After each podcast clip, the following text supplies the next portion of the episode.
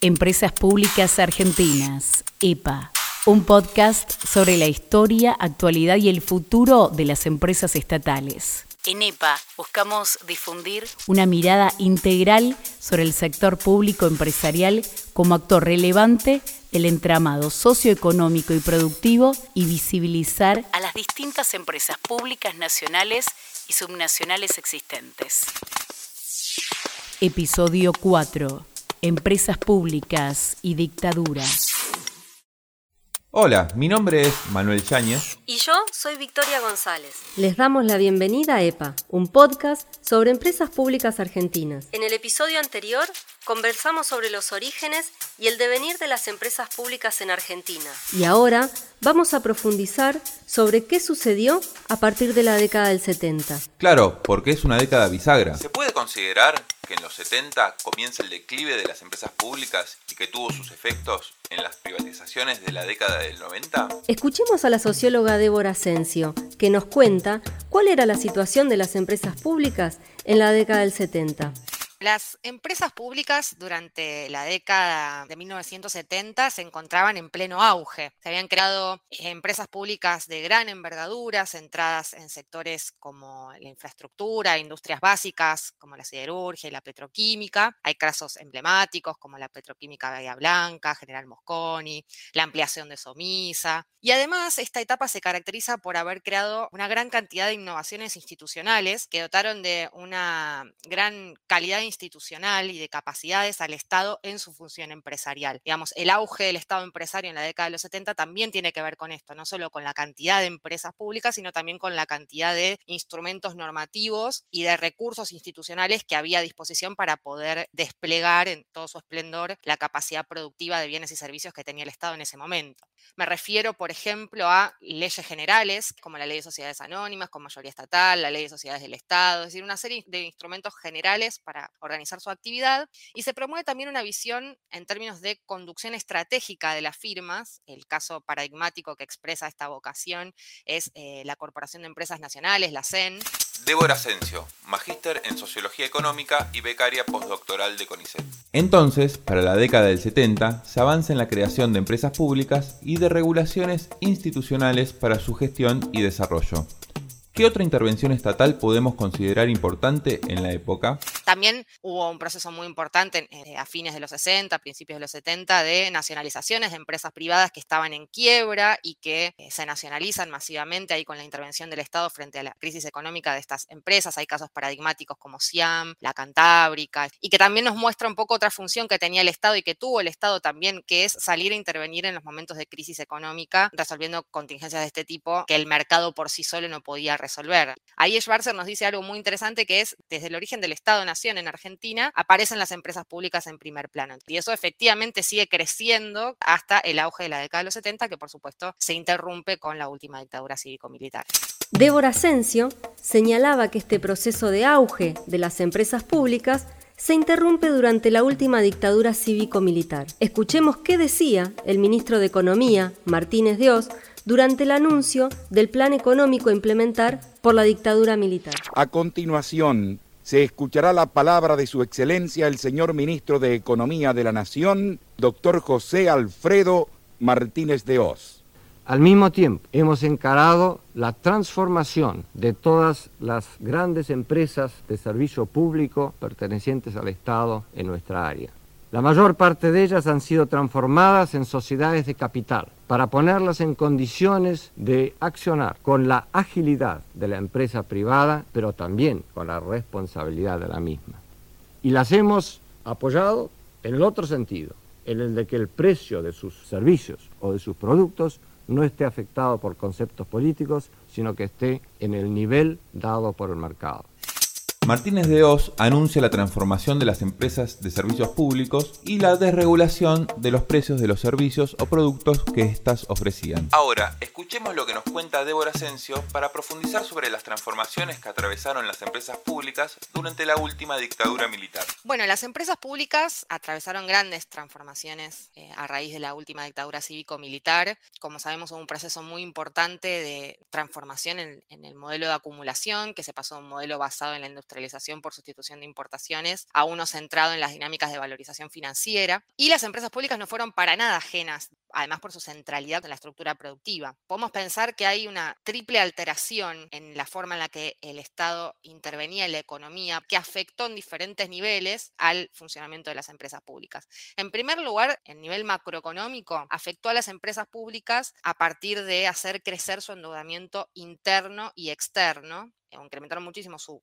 endeudamiento interno para garantizar altas tasas de interés a nivel local y el endeudamiento externo cumplió un rol muy importante en términos de proveer las divisas necesarias para la fuga de capitales en contexto de aplicación de la valorización financiera. Por otro lado, se produce un proceso de desindustrialización muy importante que afectó en términos agregados a todos los sectores productivos en la economía, pero no se dio de manera homogénea, es decir, las empresas públicas tenían una inserción privilegiada y lejos de usufructuar para mejorar sus condiciones productivas esa inserción privilegiada, lo que hicieron fue transferir esas ventajas comparativas en su estructura hacia el sector privado a partir de tener precios irrisorios en la venta de sus bienes y servicios. Y otro rasgo muy importante fue la privatización periférica. En el caso de IPF, yacimientos petrolíferos, menciono IPF porque es un caso paradigmático. O sea, el Estado seguía explorando, pero lejos de capitalizar esa exploración, esa actividad eh, riesgosa además y que requería grandes niveles de inversión en el Estado, eran transferidas sistemáticamente los pozos más rentables hacia el sector privado. Y así ocurrió muchas otras empresas públicas que fueron transfiriendo sus actividades más rentables hacia el sector privado.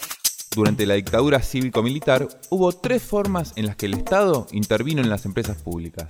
Endeudamiento, desindustrialización y privatización periférica. Pero, ¿qué pasó con los marcos regulatorios?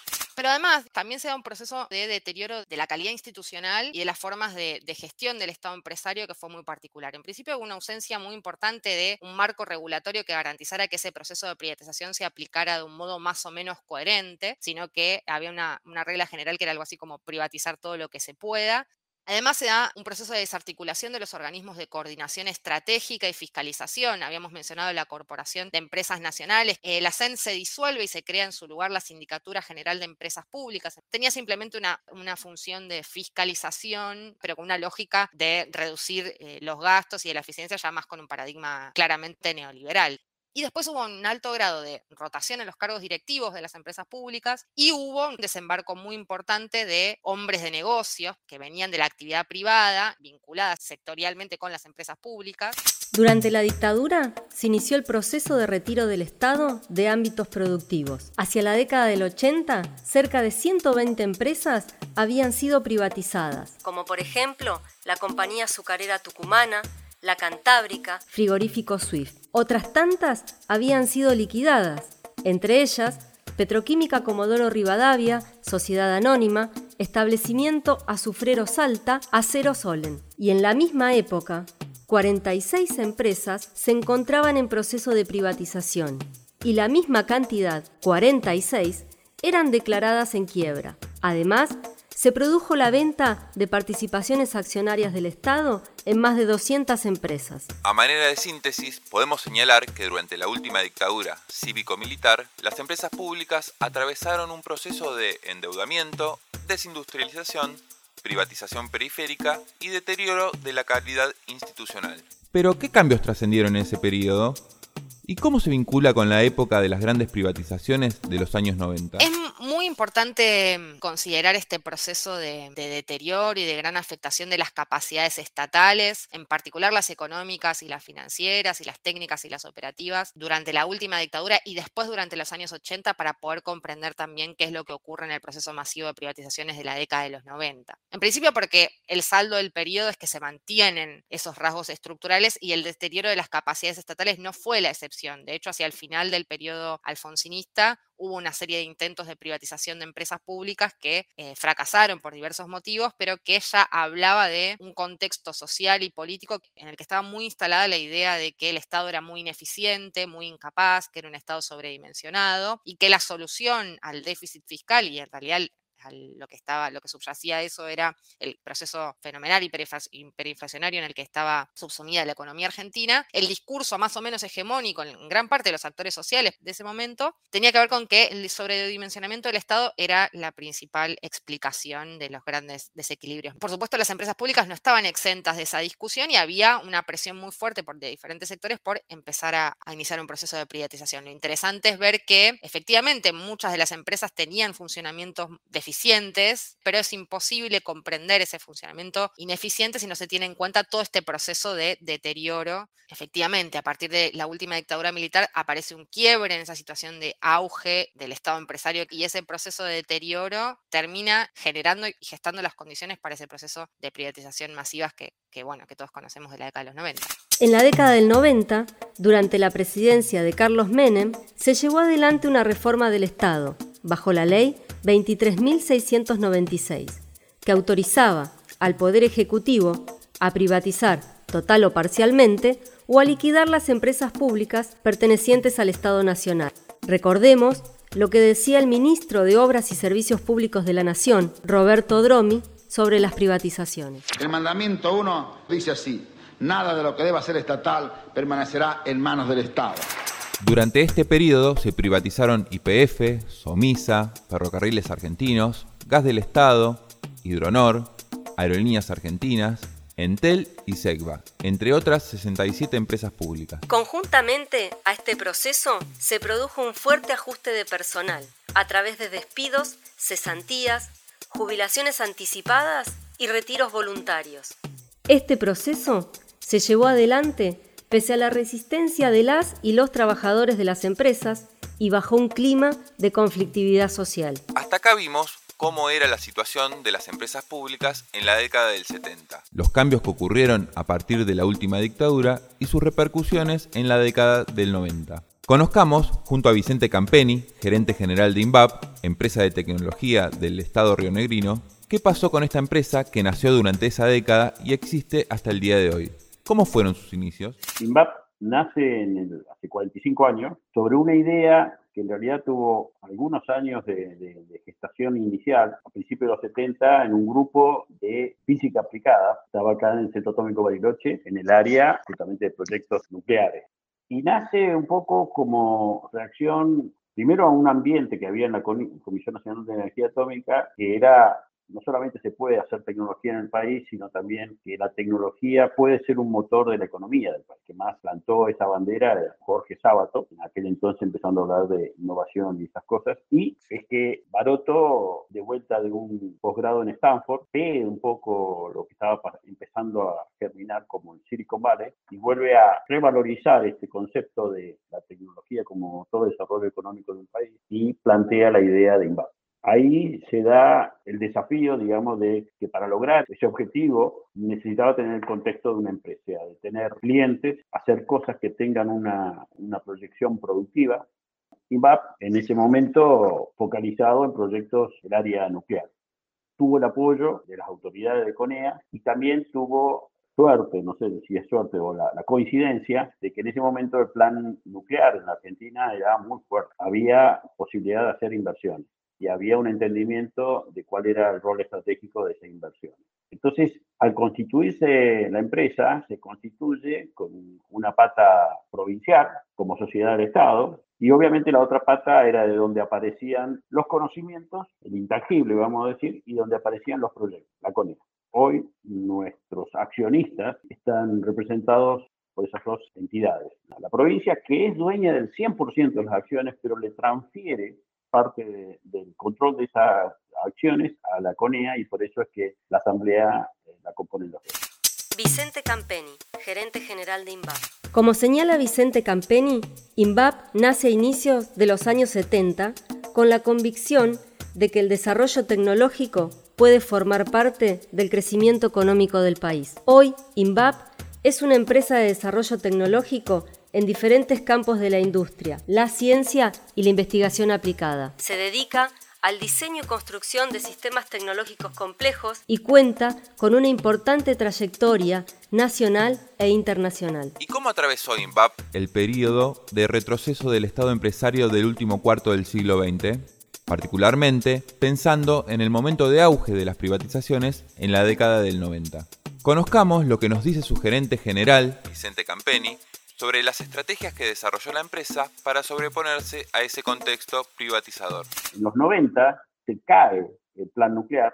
Ya para ese entonces había habido resultados interesantes en materia de los proyectos nacionales y también en materia de proyectos de exportación. Había salido la exportación a Argelia. Eh, eso fue a finales de los 80. Como decía, a principios de los 90 se cae el presupuesto nacional del, del programa nuclear. Nos obliga a nosotros a, reducirnos profundamente en cuanto a la cantidad de gente que éramos, éramos más de 1.100 personas, bajamos a 300 personas, porque hay un concepto básico que estuvo desde el T0 de, de la empresa, que es nosotros vivimos de lo que vendemos. Eh, y la necesidad de tener continuidad en esa crisis que se dio en los 90 generó dos acciones que de alguna manera fueron marcando la, el carácter de la empresa. Uno fue la diversificación, se empezó con el área espacial, y otro fue ser más agresivo internacionalmente, yendo a participar a licitaciones internacionales, a competir por contratos fundamentalmente en el área nuclear. Esas dos iniciativas que se lanzaron en ese momento, producto de la crisis, fueron generando una identidad sobre la forma en que la, empresa trabajaba. Esto se vuelve a repetir en estas circunstancias, inclusive aún sin crisis se empieza a ver como un círculo virtuoso el hecho de expandir los conocimientos de gestión de proyectos complejos a otras áreas. Y entonces aparece el área de radares, por ejemplo, y después se vuelve a repetir, si bien es, una subárea de la, del área satelital, pero con la creación de ARSAT aparece un nuevo campo de trabajo que son los satélites de comunicación. Y a la par, eso se sigue aumentando la presencia internacional. Durante los 90, INVAP inició un proceso de diversificación de sus proyectos que lo llevó a competir en licitaciones internacionales y a desarrollar radares y satélites comunicacionales. Orgullo Nacional, el INVAP, una empresa de tecnología nacional, sabemos depende del gobierno de la provincia de Río Negro y de la Comisión Nacional de Energía, va a exportar dos radares el INVAP y la empresa Hampur International FZE de los Emiratos Árabes Unidos firmaron un contrato para la provisión de dos radares primarios 3D móviles de uso civil. Y entonces, a partir de ese aprendizaje a nivel organizacional y a esa diversificación de la producción, ¿cuál es el modelo de negocios que emerge? ¿Cómo está organizado hoy INVAP? De esa manera se va consolidando un, un modelo de negocios donde el objetivo es poder producir proyectos que el país necesita en forma interna, con el beneficio de evitar la salida de divisas, pero a su vez hacer de ese aprendizaje un capital que después permite generar exportaciones de alto valor. Hoy tenemos cuatro áreas de negocio, la nuclear, que es donde nacimos, fundamentalmente con proyectos de sectores de investigación y producción de radioisótopos y plantas de procesamiento de radioisótopos, el área de medicina nuclear tiene varios proyectos, pero más, los más significantes son los, centros de medicina nuclear, tanto a nivel nacional como a nivel internacional. El área satelital, con los satélites de observación de la Tierra y los satélites eh, de comunicación geoestacionaria. Y el área de sensores radares, no solamente están los radares de control de tráfico aéreo y meteorológico y vigilancia, sino también están ahí empezando a desarrollar eh, tecnologías de UAV, de no tripulado. En todas esas áreas tenemos una pata con proyectos nacionales y una exportación. En este episodio de EPA pudimos ampliar la mirada sobre las empresas públicas a partir de recorrer cuál era su situación hacia la década del 70 y cómo impactó el retroceso del Estado empresario en el devenir de las empresas públicas en el último cuarto del siglo XX, especialmente en las privatizaciones de la década de los 90. Conocimos qué pasó con las empresas públicas en los 70 y 90. Creo que lo pendiente es profundizar sobre qué sucedió en el inicio del siglo XXI. Sí, y eso lo haremos en el próximo episodio. Agradecemos a quienes participaron. Débora Asensio, licenciada en Sociología por la Universidad de Buenos Aires, magíster en Sociología Económica por la Universidad Nacional de San Martín y doctoranda en Ciencias Sociales. Su área de especialización es la historia de las empresas públicas y el Estado empresario. Y también agradecemos a Vicente Campeni, doctor en física por la Universidad Nacional de Córdoba, con especialización en ciencia de materiales Trabaja en distintas áreas de INVAP desde 1988. Actualmente es gerente general de la empresa. Idea, producción y conducción, Victoria González y Manuel Yáñez, docentes de la materia Empresas Públicas del Instituto de Industria de la Universidad Nacional de General Sarmiento. Edición, Rodrigo Vadillo. Dirección General, Esdenca Sandoval. FM La Uni.